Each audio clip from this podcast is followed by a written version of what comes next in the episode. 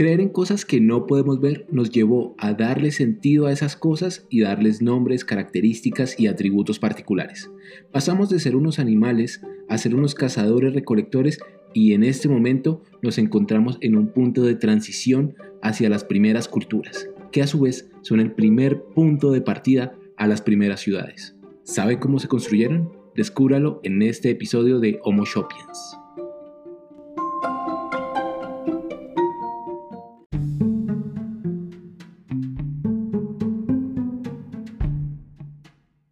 Todos los seres humanos nos encontrábamos en un periodo de transición. Juntos habíamos empezado a darnos cuenta que creer en las mismas cosas, empezar a tener ciertos valores y ciertas características comunes, nos convenía muchísimo. ¿Para qué? Para asegurar nuestra supervivencia como especie. ¿Cuál era el beneficio de que usted y yo creyéramos en lo mismo? Es muy fácil. Si usted y yo creemos en las mismas cosas, adoramos las mismas deidades y tenemos unas ciertas creencias en común, va a ser mucho más fácil que usted confíe en mí y que yo confíe en usted y a su vez podamos entablar una especie de relación de amistad y confianza entre los dos. Es de esta manera como la humanidad comienza a tener una conciencia colectiva. ¿A qué me refiero con eso?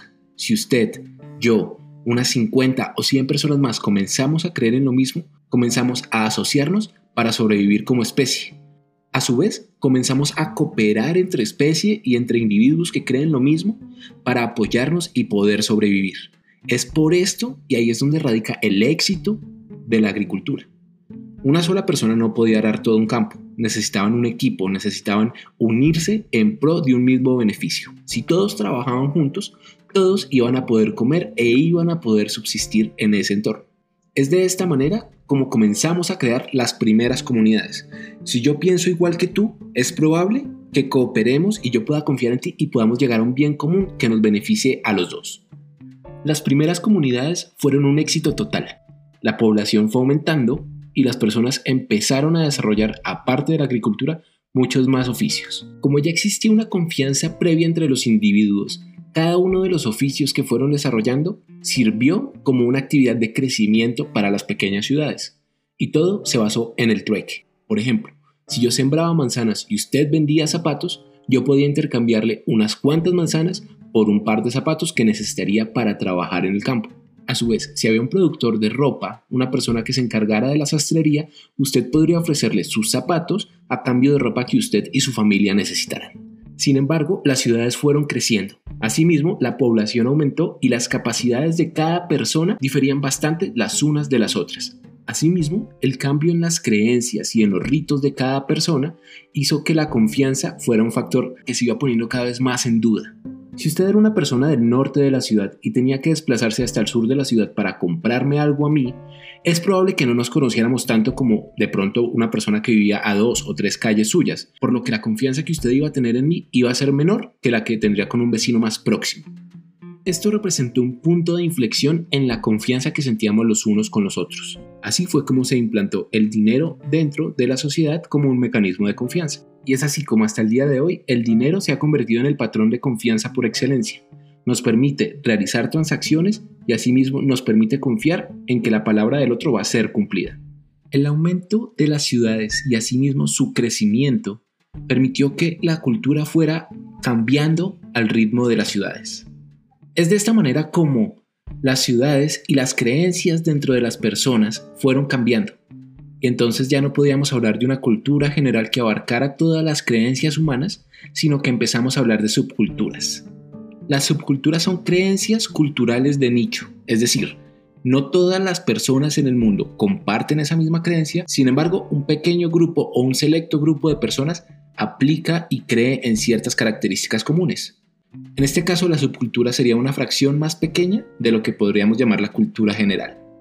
Tomemos, por ejemplo, un equipo de fútbol. Tomemos al Boca Juniors. Es un equipo de fútbol argentino que tiene una hinchada en su país y que a su vez se ha expandido por Sudamérica e incluso muchos más países alrededor del mundo. Pero entonces, ¿qué hace que una persona, por ejemplo, en Colombia sea hincha de un equipo al que ni siquiera puede ir a ver cada ocho días? Muy seguramente hay ciertos atributos del equipo Boca Juniors que a usted como un hincha en Argentina y en Colombia les atraen. Eso genera una comunalidad y eso genera que usted pueda desarrollar una fanaticada o una hinchada por un equipo que puede ser en muchos casos que ni siquiera sea del país en el que usted vive. A su vez, cada subcultura es un negocio en sí. Si usted lo piensa, la cantidad de mercancía como guayos, camisetas, entradas al estadio, DVDs o demás para parafernalia que usted puede encontrar de ese equipo es algo que usted, si usted es un gran hincha, va a poder o va a querer coleccionar porque le genera cierta identidad, le genera una afinidad que hace que usted consuma los productos de la marca Boca Juniors. De hecho, este ejemplo se puede replicar a casi cualquier cosa en la actualidad. En la actualidad, casi cualquier cosa que genere identidad es susceptible de ser consumida. Podemos tomar un partido de fútbol, podemos tomar un videojuego como Pokémon Go, donde las personas que sienten cierta afinidad por el videojuego y por la serie pueden consumir la aplicación, descargar recursos y comprar cosas a través de la aplicación. Asimismo pueden desarrollar cierto gusto por las películas o por los accesorios que se pueden vender sobre la marca. Lo mismo puede pasar con un cantante. Si un cantante saca un disco o hace una gira, habrá personas interesadas en comprar ese disco e ir a ese concierto.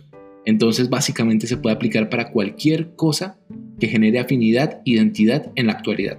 En conclusión, todo el conjunto de valores relacionados con esa subcultura, con cualquiera que usted elija, le hacen a usted sentir ciertas características.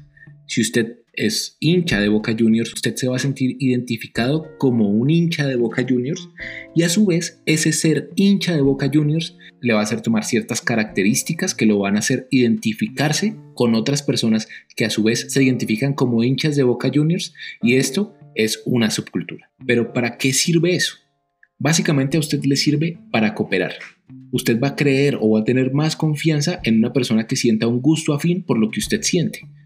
Entonces, esto es lo que lleva a la siguiente fase en la transformación a Homo Chopiens.